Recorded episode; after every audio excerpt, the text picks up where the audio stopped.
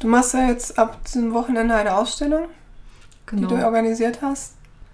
Wie kam es denn zu der Ausstellungsidee?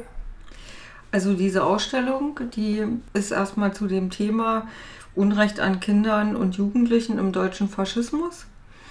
Und die Idee dazu hatte ich schon seit längerer Zeit. Ich bin aktiv im Arbeitskreis Marginalisierte gestern und heute.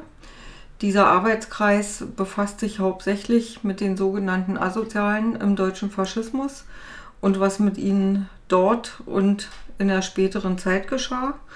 Dies ist eine sogenannte Opfergruppe, die bis in die heutige Zeit nicht rehabilitiert wurde, also nicht als Opfer des Faschismus anerkannt wurde und demzufolge freilich auch keine Entschädigung erhalten hat. Auf unserer anfänglichen Veranstaltungsreihe im Jahr 2008 hatten wir eine Frau zu Gast äh, namens Elvira Mantei.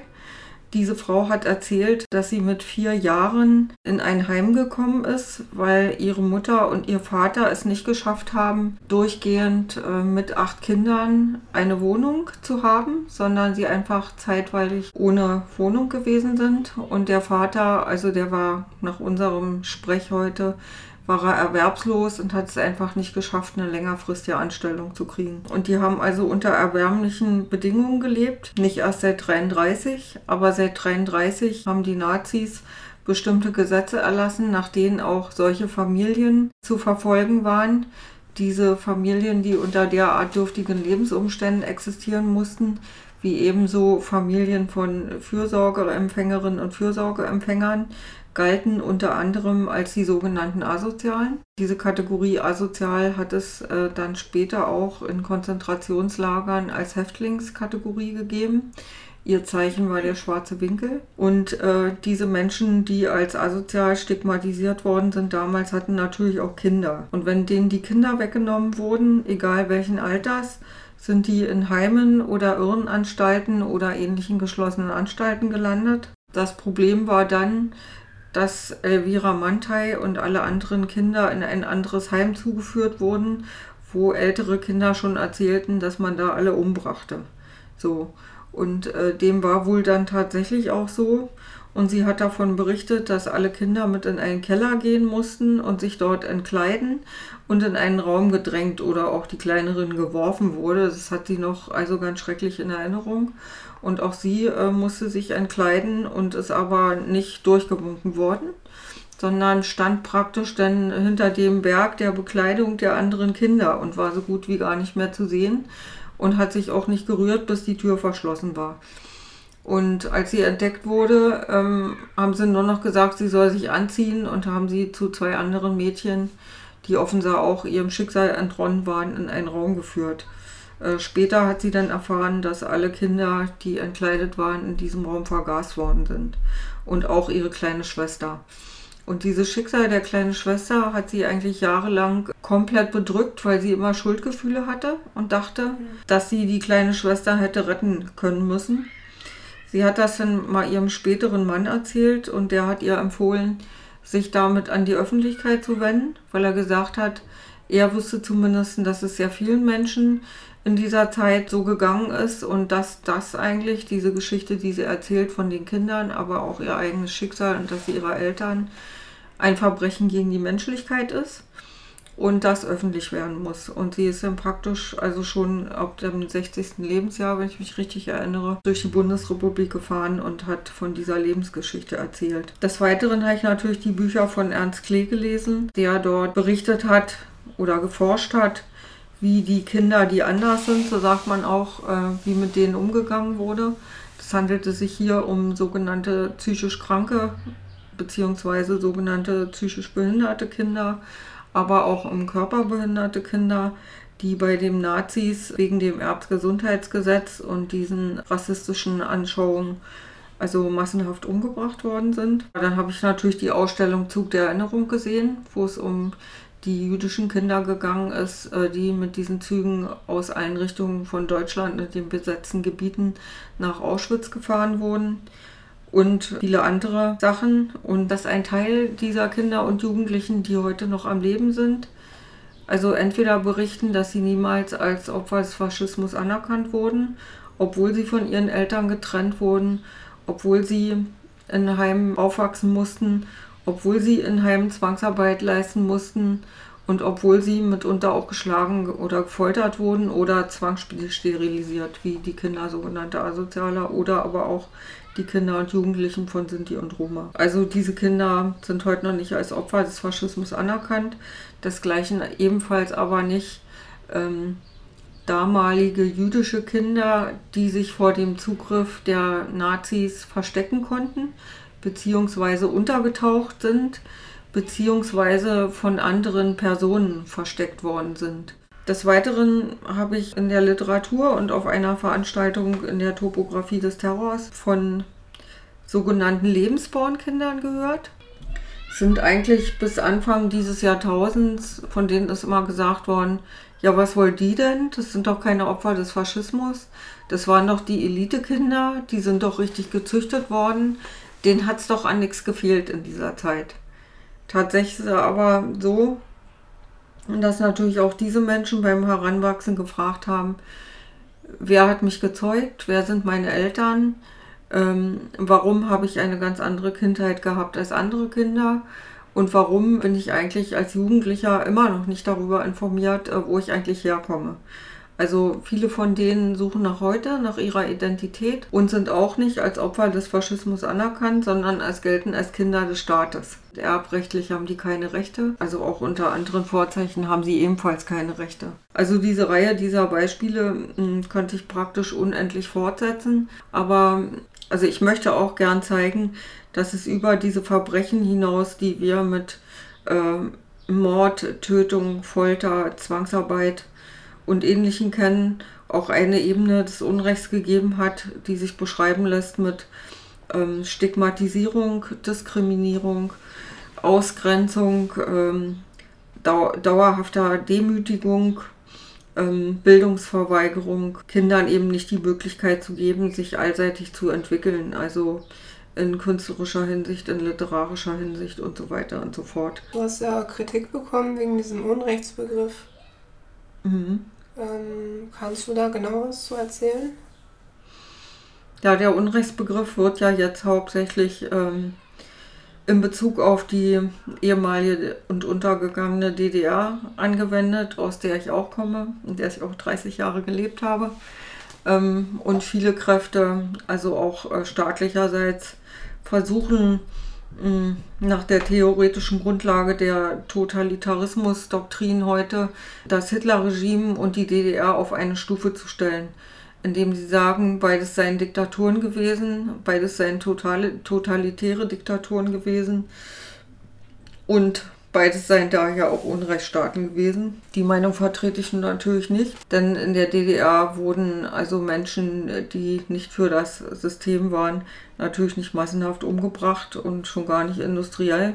Und es gab auch solche hm, rassistischen Kategorien oder solche rassistischen Verfolgungs- und Vernichtungsaktionen gegen bestimmte Gruppen der Bevölkerung natürlich nicht, weil sich die DDR als sozialistisch und antirassistisch unter anderem definiert hat. Mich haben vor allem Leute aus der linken Szene kritisiert und haben gesagt, ähm, damit würde ich praktisch ähm, diese Ausstellung, die ich machen will, entwerten, weil alle damit ein unguten Gefühl hingehen würden und sagen, nimmt sie ausgerechnet diesen Unrechtsbegriff als bürgerlichen Begriff, obwohl es um Verbrechen geht und um Willkür. Und man eigentlich nicht davon reden kann, dass es im deutschen Faschismus ein Rechtssystem gegeben hat, obwohl es Gesetze gegeben hat, die natürlich Willkür zugelassen haben. Ich erkenne natürlich auf jeden Fall an, dass Verfolgung und Vernichtung bestimmter Bevölkerungsgruppen ähm, Verbrechen gewesen sind. Aber ich meine trotzdem, dass es auf einer anderen, unteren Ebene gegen Menschen, also die sich nicht unbedingt, also auch Kinder und Jugendliche, nicht mit diesem äh, System einverstanden erklärt haben oder die dem Druck ausweichen wollten, Mitglied der Hitlerjugend zu werden, keine Lust hatten, im Bund deutscher Mädchen einzutreten. Also die, wie die Swing-Musiker, eigene Musik machen und hören wollten. Ja, und die eigene Vorstellung eigentlich von ihrem Aufwachsen, vom freien Aufwachsen hatten, dass die in der überwiegenden Anzahl natürlich nicht Opfer von Mord und Totschlag, Folter und ähnlichen oder Zwangsarbeit geworden sind, aber dass sie natürlich in ihrer Schulzeit und Freizeit reglementiert worden sind, dass sie stigmatisiert, diskriminiert und auch ähm, in die Ecke gestellt worden sind, also ausgeschlossen worden sind und ihnen natürlich bestimmte Zukunftschancen der Entwicklung verwehrt worden sind. Und auch das ist meines Erachtens Unrecht, über das geredet werden muss. Hatte das Unrecht gegen Kinder und Jugendliche im deutschen Faschismus auch eine Spezifik? Meines Erachtens hat es einmal die Spezifik im engeren Sinne, dass Verfolgung und Vernichtung auch, sag ich mal, Kinder und Jugendliche ganz zielgerichtet als Einzelgegenstand betroffen hat, weil es sonst ja bisher in sämtlichen äh, kriegerischen Auseinandersetzungen ein Tabu gewesen ist, Kinder und Jugendliche umzubringen. Also bei sämtlichen äh, schrecklichen Auseinandersetzungen über die Jahrhunderte wurden immer die Kinder geschont. Welche Ziele verfolgst du denn mit der Ausstellung? Hm. Also einmal geht es natürlich darum, ähm, aufzuklären, was geschehen ist und dass also äh, es Kinder und Jugendliche in diesen vielen Opfergruppen gegeben hat, äh, die nach unterschiedlichen Maßstäben äh, behandelt worden sind. Mhm. Zum anderen ähm, wollen wir in dem Rahmen erneut äh, Fragen aufwerfen zu den Maßstäben der Opferanerkennung und auch dem Umgang mit Menschen, die erst im späten Lebensalter in der Lage sind, über ihre grausamen Erlebnisse in der Kindheit und Jugend im deutschen Faschismus zu berichten.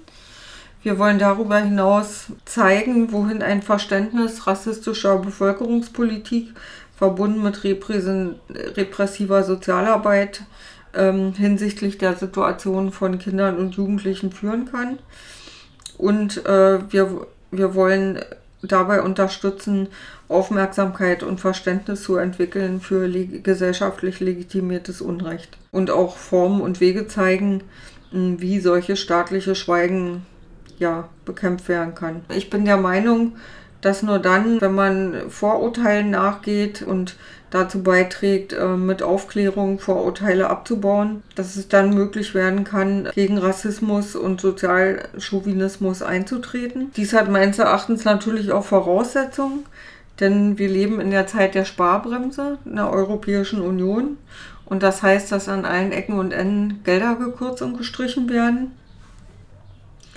Und es ist aber so, dass natürlich auch das Erinnern und Gedenken öffentlicher Mittel bedarf. Einmal zur, Aufrichtung, zur Aufarbeitung der Geschichte, zur Finanzierung solcher Ausstellungen und natürlich auch für öffentliche Orte, an denen Gedenken und Erinnern aktiv möglich ist.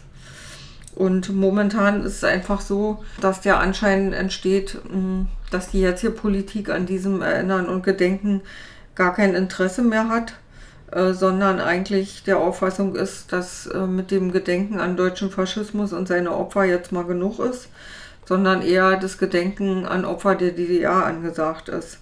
Und damit natürlich eine massive weitere Diskreditierung ähm, der DDR betreibt und gleichzeitig aber in der Tendenz eine Relativierung der Verbrechen des Faschismus hervorruft in ihren Ansichten. Und unsere Initiative beabsichtigt deshalb anzuregen, nach Spuren von Kindern und Jugendlichen aus der Stadt Berlin zu suchen, denen solches Unrecht geschehen ist, diesen Kindern und Jugendlichen ein Gesicht zu geben und ihre Lebenswege nachzuvollziehen. Und aus diesem Grunde haben wir auch äh, eine Schule gefunden, die Klasse 9a, also von der Mendelssohn-Bartholdy-Schule in äh, Berlin-Prenzlauer Berg die Klasse ist von Anfang an auch bereit gewesen, also jeder Einzelne in kleinen Gruppen dem Schicksal von solchen Kindern und Jugendlichen nachzugehen. Und sie haben also die Ergebnisse auf neun Ausstellungstafeln, großen und fünf kleinen, auch präsentiert. Und das kann man sich vom 6. Mai bis zum 13. Juni 2012 im Haus der Demokratie auch ansehen. Wirst du denn den HörerInnen und ZuschauerInnen noch sonst was mit auf den Weg geben oder noch was erzählen? Es würde mich freuen, wenn so viele wie möglich in diese Ausstellung kommen. Und die Ausstellung hat viel Geld gekostet und wäre auch schön, äh, wenn sich noch Leute fänden, äh, die etwas an den Verein Extra Moral e.V. spenden. Die Spenden an diesen Verein sind steuerlich absetzbar. Die entsprechenden Daten dazu können Sie dann auch auf meiner Internetseite www.anne-alex.de finden. Vielen Dank fürs Interview. Mhm, bitte. Und alles Gute. Schönen Dank. Dir auch.